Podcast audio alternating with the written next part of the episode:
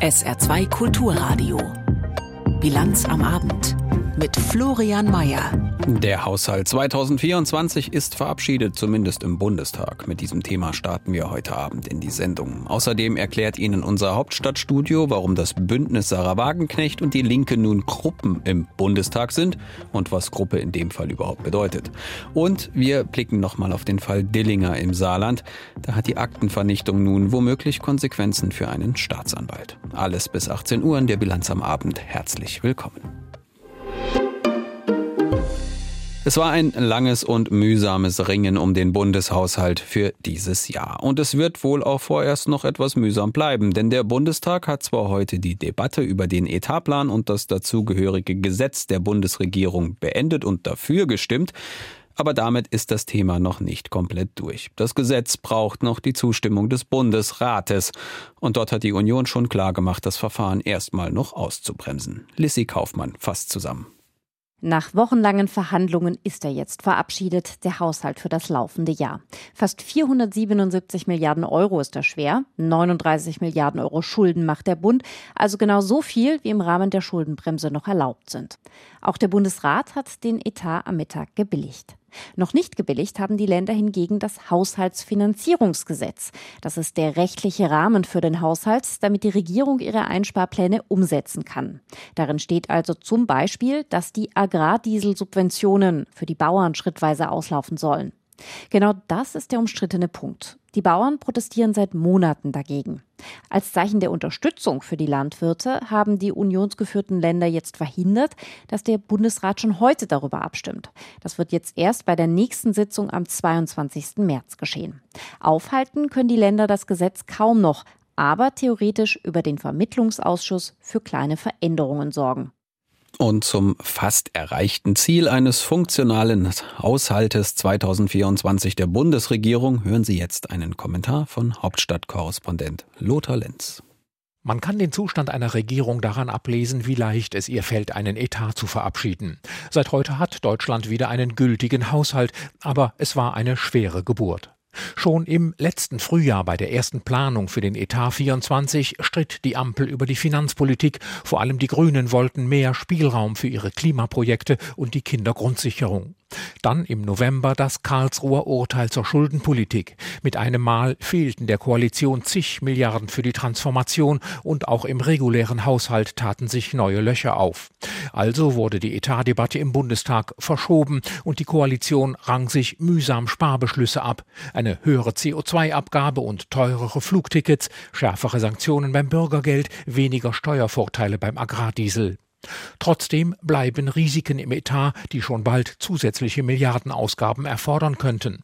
Die Energiepreise etwa, Zinsen und Inflation, die Schwäche der heimischen Konjunktur. Und vor allem die USA. Deutschland wird noch mehr für die Ukraine tun müssen, sollte Donald Trump wieder Präsident werden und keine Waffen mehr liefern. Fast zwei Jahre nach dem Kanzlerwort von der Zeitenwende hat die Koalition noch immer keine einheitliche Prioritätenliste. Die SPD setzt weiter auf Sozialversprechen, die Grünen wollen noch mehr Tempo beim Klimaschutz und die FDP gibt den fiskalischen Wachhund der Ampel, was nicht mal ihre eigene Wählerschaft honoriert.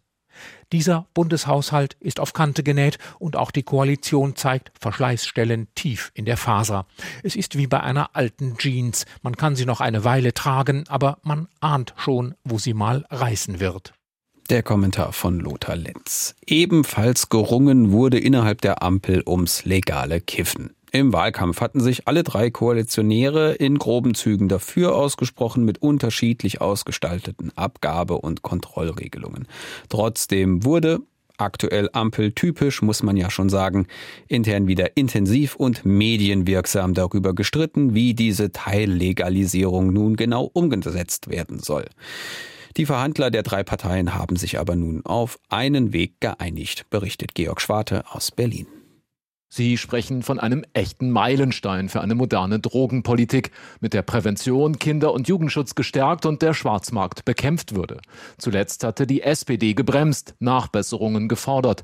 Die drogenpolitische Sprecherin der FDP-Bundestagsfraktion, Christine Lüttke, nannte den jetzt gefundenen Kompromiss im Interview mit dem ARD Hauptstadtstudio einen Paradigmenwechsel in der Cannabispolitik. Wir haben jetzt einen noch klareren Fokus auf das Thema Evaluation, gerade was die Abstandsregeln angeht. Das wird jetzt genauer, also frühzeitiger, nach zwei Jahren schon evaluiert und auch das Thema der organisierten Kriminalität wird noch mal genauer in den Fokus genommen. Kernpunkte des Gesetzentwurfs Erwachsene ab 18 können zum Eigenkonsum bis zu 25 Gramm besitzen und zu Hause maximal drei Pflanzen anbauen. Sogenannte nicht gewerbliche Cannabis-Clubs dürfen die Droge für ihre Mitglieder anbauen und an sie maximal 25 Gramm pro Tag und 50 Gramm pro Monat ausgeben. Die Vereine unterliegen zahlreichen Vorschriften und Kontrollen. Für den öffentlichen Konsum gelten ebenfalls zahlreiche Bedingungen, darunter Abstandsregeln zu Schulen, Kindergärten und Spielplätzen. Für unter 18-Jährige bleiben Besitz und Konsum weiter verboten. Ärzte und Sozialverbände sowie Juristen und die Polizei stellten bis zuletzt in Frage, ob die genannten Ziele durch eine Legalisierung erreicht werden könnten. Die SPD hatte zuletzt strengere Regeln gefordert. Union und AfD lehnen die Legalisierung ganz ab. Und wir bleiben bei dem erkennbaren Markenkern der Bundesregierung, dem zehn Ringen und streiten um eine gemeinsame Linie. Denn das gilt auch beim nächsten Thema. Wobei man hier ehrlicherweise sagen muss, dass mehr zwischen Bund und Ländern lange gerungen wurde. Es geht um das Startchancenprogramm. Insgesamt 20 Milliarden Euro über zehn Jahre für Schulen in sozial schwierigen Lagen. Laut saarländischem Bildungsministerium fließen ins Saarland davon jährlich 12 Millionen Euro für rund 50 Brennpunktschulen hier. Und weil die saarländische Bildungsministerin Streichert-Clivaux aktuell Vorsitzende der Kultusministerkonferenz ist, hat sie das neue Milliardenprogramm auch zusammen mit Bundesbildungsministerin Bettina Strack-Watzinger vorgestellt. Sarah Beham war dabei. Ich freue mich wirklich sehr. Bundesbildungsministerin Stark-Watzinger von der FDP lächelt. Doch bis hierher war es ein langer und steiniger Weg für Bund und Länder. Wir haben es geschafft, das größte und langfristige Bildungsprojekt der Geschichte der Bundesrepublik Deutschland steht. Das sogenannte Startchancenprogramm, ein Förderprogramm für Brennpunktschulen, startet im Herbst. Denn Bildungserfolg hängt in Deutschland immer noch von der sozialen Herkunft ab. Das soll sich jetzt ändern, wie die SPD-Präsidentin der Kultusministerkonferenz Christine Streichert-Clivaux sagt. Dieses Programm kann, und da bin ich mir sehr sicher, wird auch einen Beitrag dazu leisten, dass wir diesen Zusammenhang verringern und damit auch das Versprechen, nämlich des Aufstiegs durch Bildung, ähm, einlösen können. Dafür fließen 20 Milliarden Euro in zehn Jahren. Bund und Länder teilen sich die Kosten. Neu ist, dass das Geld nicht wie bisher nach der Größe der Länder verteilt wird, sondern nach Kriterien wie Armut und Migrationshintergrund von Schülern. Vor allem Grundschulen sollen profitieren. Richtig, meint der Vorsitzende des Bildungsausschusses im Bundestag, Kai Gehring von den Grünen. Früh investieren statt hinterher reparieren ist auch eine Grundphilosophie dieses Startchancenprogramms.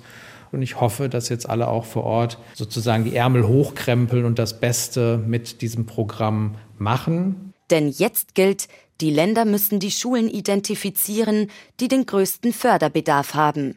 Die Schulen können dann investieren. Da geht es darum, dass vor Ort die richtigen Lösungen gefunden werden müssen. Also zum Beispiel mehr Unterstützung, mehr Unterricht, mehr Förderunterricht in den Basiskompetenzfächern. Lesen, also Deutsch, Mathe und ähnliches. Das Geld ist aber auch für zusätzliche Sozialarbeiter oder Therapeuten gedacht und vor allem für neue Räume an Schulen. Das ist der falsche Ansatz, meint der bildungspolitische Sprecher der Unionsfraktion Thomas Jatzombeck. Der größte Teil geht am Ende in bauliche Maßnahmen. Und das ist eigentlich nicht das, wo die Notwendigkeit ist, sondern das, was notwendig ist, ist, dass man noch eine zweite Person in der Klasse hat. Das wird von einem Teil des Programms adressiert. Aber aus unserer Perspektive ist das eher der Tropfen auf dem heißen Stein. Ohnehin profitieren zu wenige Schulen, kritisiert der CDU-Politiker. 4000 in ganz Deutschland werden dadurch gefördert.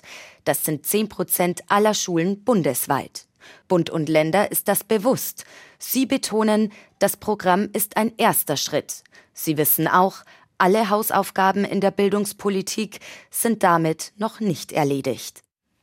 Die Linke als Fraktion gibt es im Bundestag seit Ende des vergangenen Jahres nicht mehr. Zu viele ihrer Mitglieder sind zu einer anderen Partei gewechselt, dem Bündnis Sarah Wagenknecht kurz BSW. Somit waren diese Abgeordneten, egal ob Linke oder BSW-Mitglieder, seitdem fraktionslos im Bundestag unterwegs. Seit heute sind beide Lager als Gruppen im Bundestag anerkannt. Was das nun konkret bedeutet, erklärt Ihnen Lea Eichhorn. Für die Abgeordneten des Deutschen Bundestags ist das heute ein neuer Vorgang. Es ist das erste Mal, dass sich eine bestehende Fraktion im Bundestag auflöst und zwei neue Gruppen bildet. Welche Rechte diese beiden bekommen sollen, darüber gehen die Meinungen stark auseinander. Die parlamentarische Geschäftsführerin der SPD, Katja Mast, betont daher, die Koalitionsfraktionen hätten einen Mittelweg gefunden. Gruppen sind keine Fraktionen, deshalb können sie auch nicht wie Fraktionen behandelt werden. Aber wir finden, dass eine Gruppe mehr Rechte haben sollte als fraktionslose Abgeordnete. Der Vorschlag von SPD, Grünen und FDP sieht so aus. Die beiden neuen Gruppen Bündnis Sarah Wagenknecht und Linke dürfen beispielsweise zukünftig Gesetzesinitiativen in den Bundestag einbringen und Mitglieder in die Ausschüsse des Parlaments entsenden. Sie dürfen der Bundesregierung auch kleine Anfragen stellen. Allerdings pro Gruppe begrenzt auf zehn Anfragen pro Monat. Das ist für die betroffenen Abgeordneten der Knackpunkt. Die BSW-Abgeordnete Jessica Tatti bezeichnet es als Unding, dass die Ampel die Auflösung der Linksfraktion nutzt, um das Frage- und Kontrollrecht der Opposition massiv einzuschränken. Die Regierung entscheidet hier offenbar selbst, inwieweit sie durch die Opposition kontrolliert werden will. SPD, FDP und Grüne erwidern, einzelne Abgeordnete dürften sowieso zusätzliche Fragen stellen. Ihr Fragerecht sei daher mitnichten beschnitten.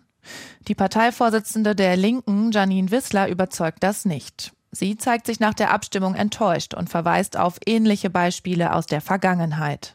Die PDS war in den 90er Jahren ja auch mal Gruppe und da war das Fragerecht eben nicht in einer solchen Form limitiert. Und es gibt einfach keinen sachlichen Grund, warum das so sein sollte, weil es bleiben ja genauso viele Abgeordnete. Ist jetzt nicht so, dass dadurch, dass es jetzt mehr als eine Gruppe gibt, sich die Anfragen jetzt irgendwie verdreifachen würden. Die größte Oppositionsfraktion, die Union, lehnt den Vorschlag der Ampelfraktionen aus einem anderen Grund ab. Er geht ihnen zu weit. In den Augen des parlamentarischen Geschäftsführers Thorsten Frei dürfe es nicht attraktiv sein, eine Fraktion aufzulösen und eine Gruppe zu bilden. Er warnt vor einer Zersplitterung des Parlaments. Was wir derzeit erleben, ist, dass durch Parteienneugründungen es eine zunehmende Fragmentierung in der Parteienlandschaft gibt. Und die politische Frage, die wir hier mit zu beantworten haben, ist die, ob wir dieser zunehmenden Fragmentierung auch den Weg ins Parlament bahnen möchten. Die Union plädiert daher dafür, den Gruppen nur das verfassungsrechtlich zugesicherte Minimum zuzugestehen. Mit der Union stimmt die AfD gegen den Ampelvorschlag. Die Linke enthält sich und die Abgeordneten der BSW stimmen trotz aller Kritik dafür. Durch die Ampelmehrheit sind sie nun, wie die Linken, eine anerkannte parlamentarische Gruppe. Und gerade ist es 18.43 Uhr geworden. Sie hören die Bilanz am Abend auf SR2 Kulturradio. Jens Rommel ist als neuer Generalbundesanwalt heute vom Bundesrat bestätigt worden. Und wenn Ihnen dieser Name nun nicht sofort etwas sagt, keine Sorge, gleich erfahren Sie mehr über die neuen obersten Strafermittler im Land. Und ich korrigiere mich, es ist 17.43 Uhr. Jetzt die aktuellen Meldungen mit Katrin Aue. In weiten Teilen des Saarlandes sind die Linienbusse heute im Depot geblieben. Die Gewerkschaft Verdi hatte die Busfahrer der kommunalen Betriebe zum Streik aufgerufen. Besonders viele Verbindungen sind im Regionalverband Saarbrücken, im Kreis Saarlouis und in Neunkirchen ausgefallen. Im Saarpfalzkreis hingegen sind die meisten Busse gefahren, weil dort vor allem private Unternehmen tätig sind. Bei der zentralen Kundgebung in Mainz waren nach Gewerkschaftsangaben etwa 700 Busfahrer aus dem Saarland dabei. Verdi fordert für die Beschäftigten bessere Arbeitsbedingungen, mehr Lohn und im Saarland auch mehr Urlaubsgeld. Morgen früh ab 3 Uhr soll der Streik beendet sein. Wegen des Brandanschlags auf eine Asylbewerberunterkunft in Saarlouis im Jahr 1991 beginnt am 27. Februar ein weiterer Gerichtsprozess. Das hat das Oberlandesgericht Koblenz mitgeteilt. Angeklagt wird der 54-jährige Peter St.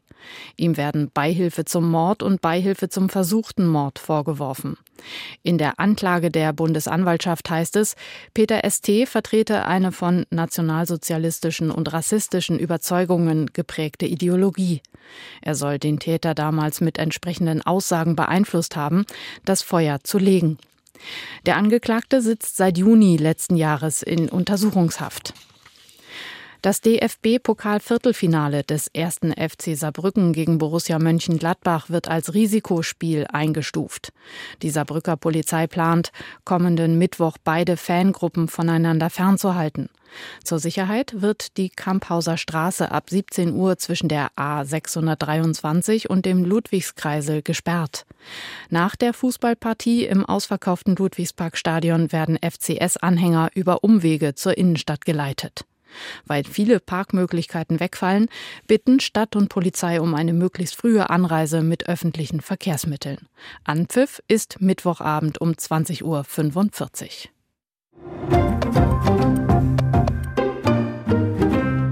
Der Generalbundesanwalt nimmt in Revisionsstrafsachen die staatsanwaltschaftlichen Aufgaben bei den Verhandlungen und Entscheidungen des Bundesgerichtshofes wahr. Außerdem ist er für die staatsanwaltschaftlichen Ermittlungen in Staatsschutzsachen und bei der Verfolgung terroristischer Vereinigungen zuständig. So lautet die Aufgabenbeschreibung des Generalbundesanwalts auf der Internetseite des Bundesgerichtshofs. Dort hat der sein Büro. Und gerade der zweite Satz dürfte den Bereich beschreiben, der den meisten Menschen geläufig sein dürfte, wenn es um eben diesen Posten geht. Und den wird künftig Jens Rommel innehaben. Wer das ist, erklärt Ihnen jetzt Holger Schmidt. Aufgewachsen in Ravensburg studierte Jens Rommel Rechtswissenschaften unter anderem in Würzburg und Augsburg, aber auch in Schweden und Frankreich. Seine juristische Karriere begann er zunächst als Amtsrichter, wurde dann Staatsanwalt im Landgerichtsbezirk Ravensburg. Von dort ging er als wissenschaftlicher Mitarbeiter nach Karlsruhe zur Bundesanwaltschaft, also genau zu der Behörde, deren Chef er nun wird. Doch dazwischen liegen weitere Stationen in der Justiz, insbesondere die Aufgabe als Leiter der Zentralstelle zur Verfolgung von NS-Verbrechen in Ludwigsburg, die er fünf Jahre lang innehatte. Aktuell ist der 51-jährige Rommel Richter am Bundesgerichtshof. Sein Amt als Generalbundesanwalt kann er antreten, sobald der Bundespräsident ihn dazu ernannt hat. Manche werden sich noch erinnern. 2023 hat die Bundesregierung unter Federführung von Arbeitsminister Hubertus Heil von der SPD das sogenannte Lieferkettengesetz erarbeitet. Kurz gesagt, regelt dieses Gesetz, dass Unternehmen ab einer bestimmten Größe dafür sorgen müssen, dass bestimmte arbeits- und umweltschutzrechtliche Vorgaben in ihren internationalen Produktionsketten eingehalten werden müssen. Nun will sich auch die Europäische Union ein solches Lieferkettengesetz geben, das in Teilen sogar schärfer formuliert ist als das aktuell in Deutschland geltende. Sinnvoll, sagen Teile der Wirtschaft, denn so wird der Europä europäische Standard für alle gleichgesetzt. Andere lehnen den Vorschlag ab. Verhandelt wurde bereits und jetzt kurz vor Schluss stellen sich zwei der vier FDP-Anteile am Kabinettstisch in Berlin quer. Finanzminister Christian Lindner und Justizminister Marco Buschmann. Der Anwendungsbereich sei zu weit gefasst und die Haftung bei Nichteinhalten viel zu streng geregelt. Ergo sieht man massive Wettbewerbsnachteile und fürchtet Abwanderungen großer Unternehmen. Mit dieser Ablehnung wäre Deutschland zur Enthaltung gezwungen die wie eine Nein-Stimme wirke, sagt selbst die FDP. Auf der EU-Verhandlungsebene so kurz vor Abschluss alles andere als erwünscht. Und über all das konnte ich vor unserer Sendung mit Henning, Henning Vöpel sprechen, dem Vorstand des Zentrums für europäische Politik, kurz CEP, in Berlin. Herr Vöpel, die Blockadehaltung der FDP-Minister Lindner und Buschmann ergibt sich ja aus der Aussage quasi, dieses EU-Lieferkettengesetz ist in der Form nicht sinnvoll und von wirtschaftlichem Nachteil, zumal wir ja ein eigenes Lieferkettengesetz in Deutschland haben. Stimmt das so aus Ihrer Sicht? Naja, es war klar, dass es ein europäisches ähm, Gesetz dazu geben würde. Also das kommt nicht überraschend. Die inhaltlichen Einwände sind durchaus valide. Also die Befürchtung ist, dass es deutsche Unternehmen eben sehr stark treffen könnte. Wir haben eine sehr exportorientierte Wirtschaft, wir bekommen Vorleistungen aus so vielen Ländern, ähm, sodass natürlich ein solches europäisches Lieferkettengesetz einen enormen Aufwand erzeugt. Und das ist eben die Sorge von Christian Lindner von der FDP, dass es die deutsche Wirtschaft in einer Weise schwächt, ähm, dass es eben kaum zustimmungsfähig für die FDP ist. Das ist der inhaltliche Hintergrund für dieses Nein der FDP zu diesem europäischen Lieferkettengesetz. Aber könnte man denn jetzt nicht argumentieren, dadurch, dass es auf EU-Ebene eingeführt wird, macht das nochmal quasi das Spielfeld für alle innerhalb der EU gleich? Ja, in der Tat, das könnte man so sehen. Die Franzosen haben eigenes Lieferkettengesetz, die Deutschen haben bereits eins verabschiedet. Insofern könnte man sagen, das ist so eine Art Level Playing Field. Wir müssen davon ausgehen, dass es neben diesen inhaltlichen Gründen eben auch auf der Verfahrensebene und auf der politischen Ebene vielleicht Gründe gibt, dagegen zu stimmen. Nicht? Also wir haben die Wahl zum Europaparlament im, im Juni. Beobachter gehen davon aus, dass ein solches Lieferkettengesetz vielleicht mit dem neuen Parlament Schwierigkeiten hätte, es zu passieren. Ähm, also es gibt auf der Verfahrensebene womöglich einige Gründe zu sagen, ein, ein deutsches Nein könnte eben diesen Prozess nochmal noch mal aufhalten.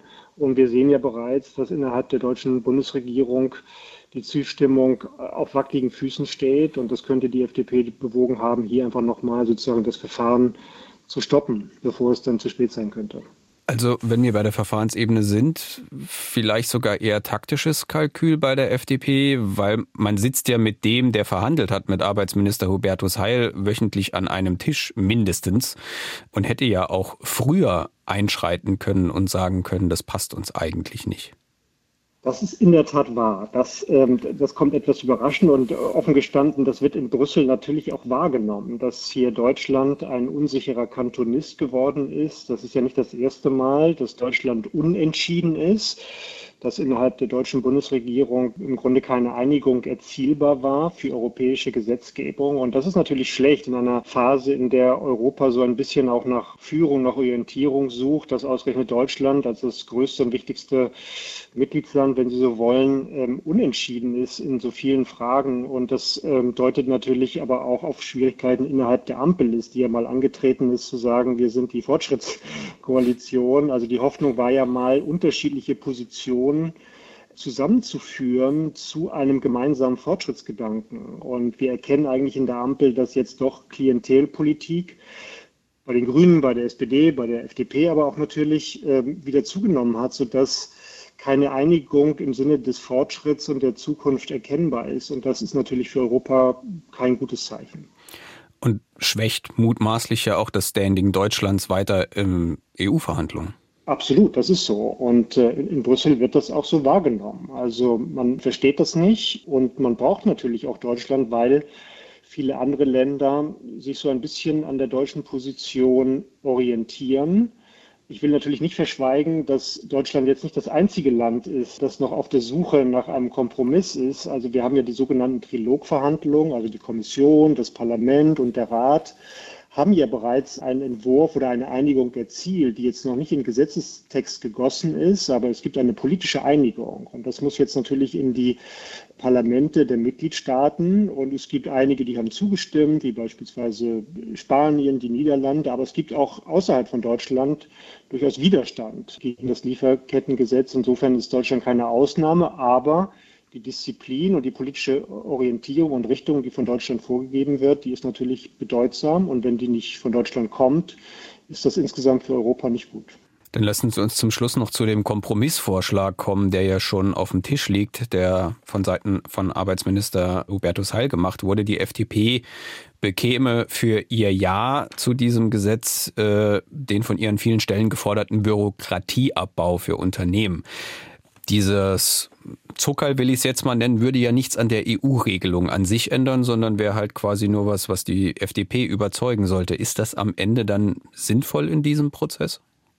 Also natürlich kann man argumentieren, dass der Verwaltungs-, der bürokratische Aufwand dieses Lieferkettengesetzes außerordentlich hoch ist. Und das muss man sehen. Der ist tatsächlich für Lieferketten, die ja nicht sage ich mal, sehr einfach sind, sondern das betrifft ja unter Umständen Dutzende von Ländern, die man nachverfolgen muss. Die Haftungsregeln sind natürlich hier ein wichtiger Punkt.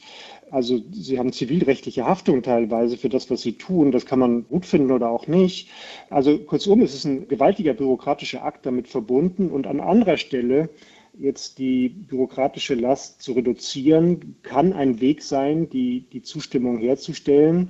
Man muss allerdings vermeiden, dass hier ein Kuhhandel betrieben wird. Das heißt, hier unterschiedliche Themen gegeneinander ausgespielt werden. Das wäre im Sinne des Gesetzes auch nicht gut. Diesen Eindruck sollte man unbedingt vermeiden sagt Henning Vöpel, Vorstand des Zentrums für europäische Politik CEP in Berlin. Das Gespräch haben wir vor der Sendung aufgezeichnet. Wir kommen ins Saarland. Der Fall um den pädophilen und verstorbenen Priester Edmund Dillinger beschäftigt weiterhin das Justizministerium. Es geht um die umstrittene Vernichtung von Asservaten in dem Fall, die der zuständige Staatsanwalt angeordnet hat und dadurch selbst ins Visier der Ermittler geriet. Jetzt prüft das Justizministerium mögliche disziplinarrechtliche Verstöße. SR-Reporter Thomas Gerber. Für die Zeit der strafrechtlichen Ermittlungen hatte das Disziplinarverfahren wie in solchen Fällen üblich geruht. Nachdem der Generalstaatsanwalt gestern zu dem Ergebnis gekommen war, dass kein Anfangsverdacht für eine Straftat besteht, wird es nun wieder aufgenommen. Dabei werde untersucht, so das Justizministerium, ob der zuständige Staatsanwalt gegen Dienstpflichten verstoßen hat, ob etwa übereilt vernichtet wurde. Gegen den Kripo-Beamten, der die Vernichtung der Unterlagen auf Anordnung vollzogen hatte, wird unterdessen weiter weiterhin auch strafrechtlich ermittelt. Er hatte die Vorgänge offenbar nicht ausreichend dokumentiert und unter anderem keine Unterschrift bei dem Neffen Dillingers eingeholt. Darüber hinaus wurden durch den Kripo-Beamten keine Gesprächsnotizen über Telefonate angefertigt, in denen der Neffe der Vernichtung zugestimmt haben soll. Der Neffe hatte bestritten, eine solche Zustimmung erteilt zu haben. Und zum Ende der Sendung wechseln wir den Kontinent und blicken nach Nigeria. Dort sind viele Tiere vom Aussterben bedroht und die meisten mögen jetzt wohl an Elefanten denken, aber die betrifft es nicht nur. Es geht auch um etwas weniger exotische Arten wie Esel, Geier oder Kamele. Denn obwohl Nigeria das Washingtoner Artenschutzübereinkommen unterzeichnet hat, gilt es als Drehscheibe für den illegalen Handel afrikanischer Wildtiere. Gehandelt wird nach wie vor zum Beispiel mit Elfenbein, Schuppentieren oder eben auch Eselfleisch. Nun hat die Regierung im Kampf gegen den Wildtierhandel in einer groß angelegten Aktion beschlagnahmte Ware zerstört, berichtet Anne Bayer. 2,5 Tonnen Elfenbein mit einem geschätzten Wert von über 11 Millionen Dollar hat Nigeria in einer medienwirksamen Aktion vor kurzem zerstört. Die Elefantenzähne stammen alle aus illegalem Handel und waren zuvor beschlagnahmt worden. Der Umweltminister Iziak Salako begründete die Aktion damit. Die völlige Vernichtung soll der ganzen Welt zeigen, dass Nigeria den illegalen Handel mit Wildtieren auf keiner Ebene toleriert. Und sie soll auch als Abschreckung dienen für die illegalen Wildtierhändler, die Nigeria als Transitroute nutzen. Das Problem ist, laut verschiedener Tierschutzorganisationen, dass viele der Schmuggler ungestraft davonkommen. Deswegen hat Johanna Saidu von der Wildlife Conservation Society in Nigeria die Regierung in einer Rede aufgefordert. Ich möchte noch einmal mit Nachdruck alle Verantwortlichen in der Strafverfolgung auffordern, dass wir nicht aufgeben sollten im Kampf gegen dieses Verbrechen. Nigeria ist ein sehr großes Land in Westafrika, das sich vom Atlantik im Süden bis zur Sahara im Norden erstreckt. Wegen der vielseitigen Ökosysteme von Wüste bis Regenwald gibt es hier eine sehr große Biodiversität. Doch viele Tierarten sind gefährdet, und zwar nicht nur Elefanten und Schuppentiere, sondern zum Beispiel auch Esel. Ihre Population ist im vergangenen Jahr stark zurückgegangen, denn ihr Fleisch und auch ihre Haut finden in China einen großen Absatz, erklärt der Tierepidemiologe aus Abuja, Nasiru Ahmed. Uh, Wir haben derzeit etwa 910.000 Esel und ihre Anzahl geht derzeit drastisch zurück. Das bringt eine ganze Reihe von Problemen mit sich, denn die Menschen brauchen sie für den Transport, für die Landwirtschaft und sie sind ein wichtiger Indikator für die Biodiversität. Er macht sich Sorgen über viele Tierarten, die hier in Nigeria so gut wie gar nicht mehr vorkommen, wie zum Beispiel Gaia oder Kamele sehen wir nicht mehr so oft wie früher und sogar einige Rinderrassen gehen aufgrund vieler menschlicher Eingriffe im Land und aber auch in der Welt insgesamt in ihrem Bestand zurück. Nigeria ist sich dieses Problems bewusst und hat das Übereinkommen über den internationalen Handel mit gefährdeten Arten freilebender Tiere und Pflanzen aus dem Jahr 1989 unterzeichnet. Dieses verbietet auch den Handel mit Elfenbein oder aber Schuppen von Pangolins, aber er findet nach wie vor statt. Pangolins, also Schuppentiere, sind sogar die meist illegal gehandelten Säugetiere der Welt. Vor zwei Jahren wurden in Nigeria bei der Beschlagnahmung von 1600 Tonnen Schuppen 14 Personen festgenommen. Aber solche Aktionen reichen nicht so der Tierepidemiologe Nasiru Ahmed. Natürlich können wir die Wilderei und den Handel mit diesen Tieren nicht völlig unterbinden. Man muss jedoch sicherstellen, dass alle geltenden Gesetze auch tatsächlich durchgesetzt werden. Dann wissen alle Beteiligten, dass es ein Problem ist, das auch bestraft wird. Beschlagnahmen allein reicht nicht. Der illegale Wildtierhandel rangiert heute global an vierter Stelle der organisierten Kriminalität. Außerdem findet der Handel weltweit immer mehr über das Internet statt. Fehlt noch das Wetter, es bleibt auch heute Abend trocken. Die Temperaturen sinken nur leicht auf 7 bis 4 Grad in der Nacht und der Samstag wird insgesamt bedeckt bei 6 bis 10 Grad im Saarland. Das war die Bilanz am Abend mit Florian Mayer. Weiter geht's mit Alice Klemer und der SR2 Abendmusik. Viel Vergnügen.